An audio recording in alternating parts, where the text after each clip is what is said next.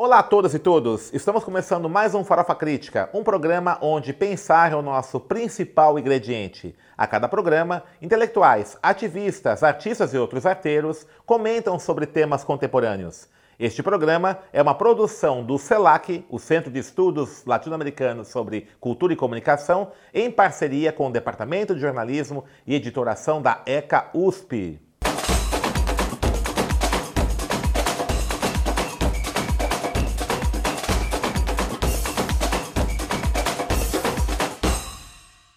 Prova Crítica de hoje recebe Edson Maurício Cabral. Edson é assistente social, mestre em serviço social pela PUC São Paulo e atua na área de criança e adolescente, trabalhando em várias secretarias estaduais e municipais. Edson também tem um trabalho muito interessante sobre a integração de crianças e adolescentes no mercado de trabalho.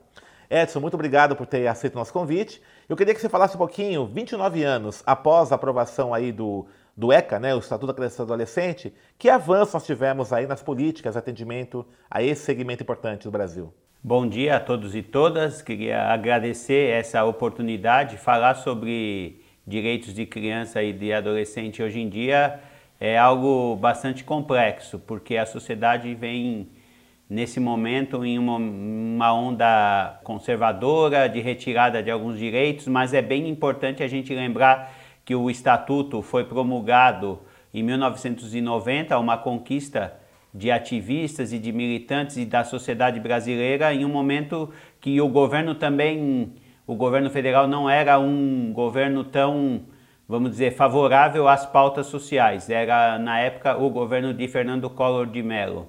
Mas assim, depois de 29 anos, o ano que vem a gente vai comemorar 30 anos da promulgação uhum. do, do Estatuto da Criança, a gente pode dizer que é, o tema da criança e do adolescente saiu da, de uma certa. Uh, como que eu poderia dizer? De um certo desconhecimento por parte da sociedade para uma questão que está hoje colocada para todos. Então, uh, antigamente tinha muito uma, uma visão de que problemas com crianças e com adolescentes era como se fosse culpa dessas crianças e das suas famílias apenas, e não de uma questão social maior. Então, para cuidar dessas crianças, para proteger os direitos dessas crianças, a gente precisa de toda a sociedade. Lógico, cada um com o seu papel, com as suas atribuições. Isso está bem uh, especificado na nossa legislação, tanto no Estatuto da Criança como nas leis uh, que vieram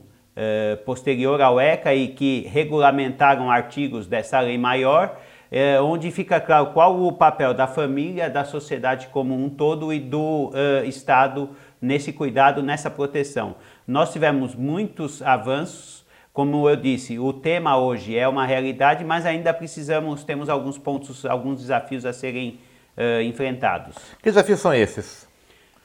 Bom, eles são de diversas ordens. Nós temos um número muito grande ainda de crianças hoje que estão em acolhimento, sem uma família, crianças que estão ou para... Acolhimento uh, é tá, tá em instituições, estão, né? Isso, certo. instituições de abrigo, como a gente uhum. conhece, que foram abandonadas pelas suas famílias ou por falta de condições de cuidado, ou por negligência, ou por violência. E aí a gente tem uma questão hoje que a sociedade tem, a gente está vivenciando essa semana mesmo teve esse acontecimento da questão da adoção. É um tema que veio à tona porque é, houve um uma atividade de um desfile de crianças que estão para adoção para ah, foi, foi no Mato Grosso né isso Parece, no né? Mato Grosso para cativar pessoas uhum. uh, possíveis adotantes como se fossem mercadorias estão sendo expostas e a gente né? tem uma visão contrária a isso porque a ideia de você ter a, uma família e uma convivência familiar e comunitária não é algo que tem que ser pela dó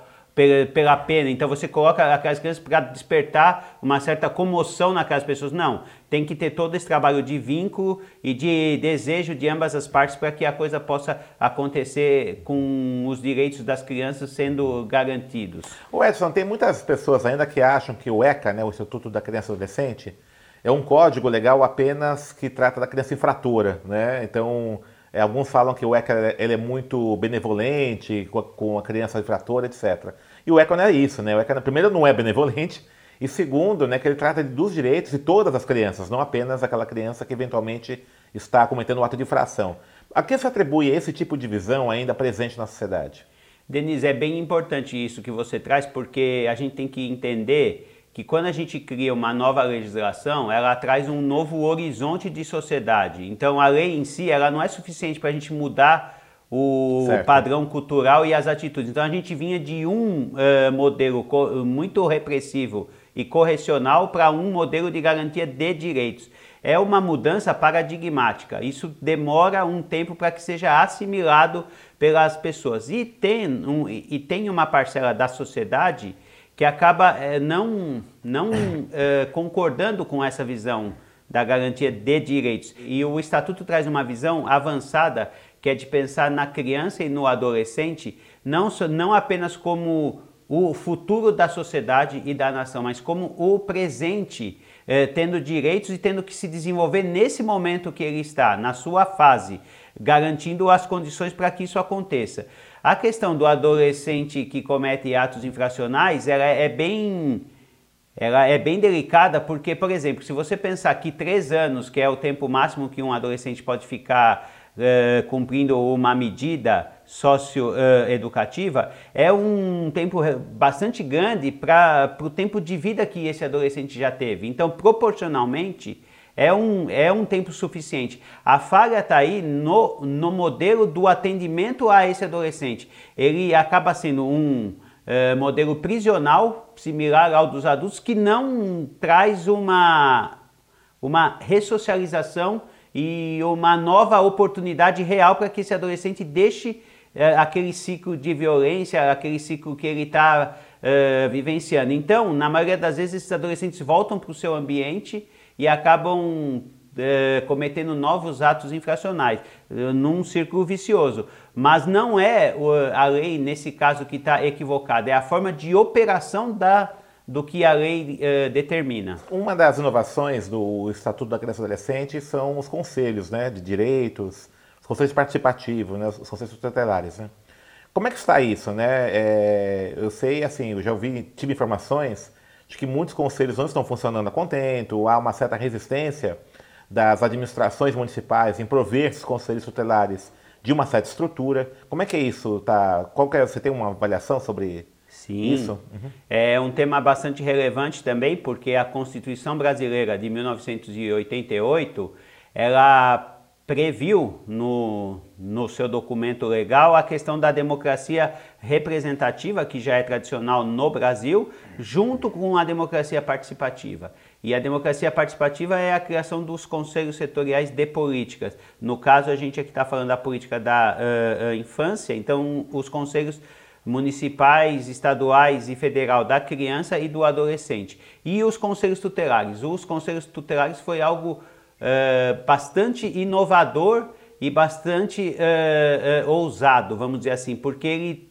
trouxe um, uma ideia da desjudicialização das questões relacionadas à criança. Ou seja, não é apenas o juiz e o judiciário que tem que olhar para as questões sociais a própria sociedade deveria cuidar, por meio dos seus representantes, que são os conselheiros tutelares, de, dessas situações que dizem respeito às questões sociais que uh, uh, envolvem crianças e adolescentes. Ocorre que a sua efetivação ainda está difícil de acontecer dentro do que a gente uh, tinha como meta. Por quê? Porque alguns gestores públicos têm é, uma dificuldade de aceitar essa democracia participativa, a socialização do poder. A gente tem uma tradição bastante é, autoritária e presidencialista no Brasil, então os chefes desse executivo acham que eles podem tudo e têm dificuldade de estar dividindo o poder e até questões elementares de infraestrutura, uh, uh, questões salariais, questões do cotidiano que dificultam a atuação dos conselheiros tutelares. Você tem algum exemplo assim é, de funcionamento, uh, vou dizer exemplar, né, mais adequado, alguma cidade? Existem tem, bastante é, exemplos positivos, tanto de conselhos de direitos como, tutelares, como é. de conselhos tutelares. A gente pode dizer, por exemplo, que Porto Alegre é um, foi um, uma cidade que teve um modelo bastante avançado desde a promulgação do, do ECA é, um município que tinha uma sensibilidade dos gestores naquele momento para é, a construção de, um, de uma estrutura adequada. A gente pode citar Paulínia, no interior de, de São Paulo, de São Paulo também, com com, boa, com um bom salário e boas condições de trabalho para os conselheiros. Então, a gente tem alguns exemplos nos municípios. Agora, o Brasil é muito grande e muito diverso, né? Uhum. E a gente tem essa dificuldade de conseguir construir é, esses exemplos e de que eles ganhem é, toda a capilaridade uhum. e a dimensão que ele deveria uhum. ganhar. A, a, gente tem mais facilidade de estar tá socializando os, as, as, coisas ruins do que boas. Uhum. Né? As experiências boas têm mais dificuldade de serem socializadas. Uhum. Mas existem muito bons uh, exemplos que a gente poderia citar. E aqui. os impactos assim, nas políticas nessas cidades, elas tendem a ser mais, mais fortes, né? Você tem né, resultados é, disso? Então, a gente tem uma questão que é a seguinte: quando as políticas básicas, vamos dizer assim, as políticas de habitação, de cultura, de educação, saúde, elas funcionam precariamente, a gente está uhum. nesse momento numa questão é, onde o, o nosso Estado é, é parece parece que é uma visão só de banco, ele tem que dar lucro, então se tira dinheiro de todas as políticas sociais para ter superávit para não ter déficit, na tal de lei de responsabilidade fiscal. E, o, e as pessoas mais humildes, principalmente, são as que pagam a conta, porque essas políticas deixam de ter uh, recursos financeiros, ficam precarizadas. E quando você não tem política pública básica, você acaba tendo que ter as políticas compensatórias as políticas de uh, uh, assistência social, outras políticas que acabam vindo, na maioria das vezes, num, num sentido de uh, mitigar uma situação e não de estar tá solucionando uhum. e garantindo aquele direito que todas as pessoas deveriam uhum. ter. Uhum. É, os conflitos dessa, desses conselheiros tutelares, os conselheiros de direitos, por exemplo, com o judiciário, como é que é? São muito fortes? Como é que tem sido essa. A gente tem bastante uhum. conflito, porque também a proposta de criação dos conselhos tutelares, como eu disse há, há pouco, ela é bem ousada e bem inovadora. E além de tirar poder é, de algumas figuras, um dos órgãos que perdeu bastante poder com isso foi o judiciário, porque, como eu disse anteriormente, a ideia é desjudicializar, é tirar da mão e do poder discricionário do judiciário as questões sociais que têm a ver com as crianças e com os adolescentes. Então, é a própria sociedade cuidando dos seus. Até antes da criação e da promulgação do ECA, não, não era assim. Nós tínhamos o judiciário com um poder quase absoluto para decidir sobre a vida das crianças e dos adolescentes, sobretudo as crianças e adolescentes pobres, né? Uhum. É, porque as crianças ricas habitualmente não não aparecia para a sociedade as situações de negligência, de violência, se bem que elas uh, existem, é, elas existam, mas isso não vem a público. É, então, assim, houve uma resistência de parte do judiciário a esse novo modelo que está aí. Isso gera muitas vezes é, alguns ruídos de comunicação. Também alguns conselheiros tutelares, por desconhecimento das atribuições, pessoas que entram para estar tá, uh, exercendo essa função sem o devido conhecimento do que a lei determina, acabam exacerbando no seu papel certo. de conselheiro. Isso também traz problemas nessa relação uhum. com o uhum. judiciário. É, a participação tem sido é é, pequena né, do, do, da população na, na, eleição desses conselhos? Né? Como é que tem sido isso? Agora nós é. estamos em pleno processo de eleição. A gente teve uma mudança da legislação que acabou estabelecendo o mandato de conselheiros tutelares de quatro em quatro anos, cada, cada que os conselhos tutelares eles são formados por cinco membros titulares e cinco suplentes, uhum. uh, escolhidos pela sociedade dentre pessoas da própria sociedade. Isso é, isso é regrado pelo, pelo próprio município. E agora nós estamos em pleno processo. As eleições serão no dia 6 de outubro desse ano em todo o Brasil. Essas certo. eleições são uh, uh, unificadas, só que cada cidadão vota no seu. Na sua região. Né? Isso, na sua região, na sua cidade. cidade. Cidades menores têm um conselho apenas, cidades maiores têm mais de um. É, a população ainda desconhece e o que são esses órgãos e a sua importância. E mais existe um, um certo des, desvirtuamento do seu papel. Muitas vezes uma ideia que era de que esses conselhos foram criados para garantir e proteger os direitos das crianças e dos adolescentes ele hoje é visto como órgãos de é, de repressão ou órgãos que assim perseguem crianças e adolescentes que, que não têm uma conduta tida como Adequado, adequada. Certo. Bom, eu queria é, aproveitar um pouco também essa, essa presença aqui. Você tem uma atuação muito forte aí junto com o setor empresarial também, né? Fundação Brinque, né? Com Itaú e tal. É, e também você tem uma empresa né, que trabalha com isso. Como é que fala um pouquinho sobre essa iniciativa que você participa? Já faz é, aproximadamente nós temos uma consultoria, eu e um outro companheiro que é o Marco, que é psicólogo, uhum. é Marco Maida, e a gente trabalha, nós temos uma empresa que chama uh, Rompenuve, é, é, um nome difícil, mas a gente teve uma motivação para esse nome. E a gente trabalha com os direitos de crianças e, e adolescentes há 13 anos, fazendo o quê? Fazendo trabalho junto aos municípios no sentido de diagnósticos da situação da criança, porque para uma ação adequada de políticas públicas para a infância, a gente precisa conhecer como essas crianças vivem no município. Poucos municípios fazem isso. A gente tem uma tradição de sempre estar tá correndo atrás do prejuízo e apagar alguns incêndios. Nunca ter um planejamento. Isso é algo incomum ainda na cultura brasileira. Então, o diagnóstico da situação da criança é um é uma etapa importante para os municípios terem uma política mais estruturada. A gente faz isso, nós fazemos formação para conselheiros tutelares e conselheiros de direitos da criança. Atuamos junto, como você disse, a fundações empresariais, a grupos de ativismo, as organizações sociais, tentando fortalecer a sua atuação. Uhum. Então, esse é um rol de trabalho que a gente faz. E, paralelamente, a gente produz algum conhecimento disso, tenta, tenta sistematizar tanto a nossa prática como também os nossos estudos. A gente, há pouco tempo, lançou um artigo, eu e o Marco, aqui nesse, nesse livro Democracia, Liderança, Cidadania é, na América Latina, que é um livro que foi feito aqui numa cátedra na USP, Cátedra José Bonifácio, e a gente aborda o movimento da sociedade que, que culminou com, com os artigos que foram para a Constituição, o 226 e o 227, e que geraram depois o ECA.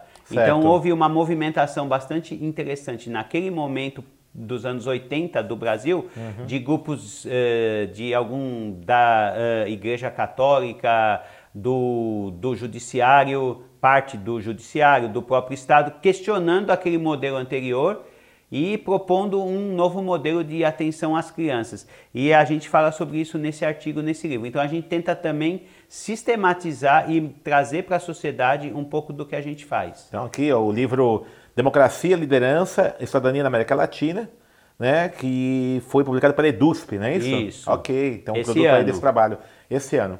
E quem quer conhecer mais a, a Rompenuve, né? Isso, Rompenuve. É, tem um site? A gente é tem é? um site, é. www.rompenuve.com.br. Temos também um Facebook, que é, ponto, uh, é www.facebook.com.br Rompenuve, que você vai achar as informações mais atualizadas sobre o que a gente anda fazendo. Então tá bom, muito obrigado. Então, Edson, você tem mais uma coisa a acrescentar nessa, nesse trabalho, uma mensagem? Só agradecer pela uhum. oportunidade de dizer que é muito importante a gente trazer essa questão da, do, do tema dos direitos da criança e do adolescente. Nesse momento agora, dizer que o governo federal tem dificuldade, atuação, eh, tem, tem dificultado nesse momento a atuação dos conselhos e o Conselho Nacional dos Direitos da Criança e do Adolescente, CONANDA, vem tendo dificuldades, fez uma nota pública essa semana onde ele critica a atuação do governo, tirando todas as condições para que esse órgão funcione. E a gente precisa falar isso e fortalecer porque acreditamos que com maior participação da sociedade a gente vai garantir mais direitos para as crianças. Muito obrigado, então, Edson. É isso aí. então vamos ver se a gente consegue aí é, enfrentar essa batalha, né? Todo esse momento aí difícil, né? Mas acho que o trabalho tenaz nosso consegue né, Com certeza. enfrentar. Muito obrigado. Obrigado a vocês. Tá bom. Estamos encerrando mais um Farofa Crítica, que hoje recebeu Edson do Rompenuve, né, que faz consultoria na área de criança e adolescente, também é um ativista aí é, na defesa dos direitos da criança e adolescente. Acesse então o nosso site no Farofa Crítica, youtube.com.br barra Farofa Crítica e não esqueça de clicar no sininho para receber as notificações é, de novos programas. E para encerrar, fica a frase do Rousseau. O único hábito que se deve permitir à criança é o dela ter nenhum hábito.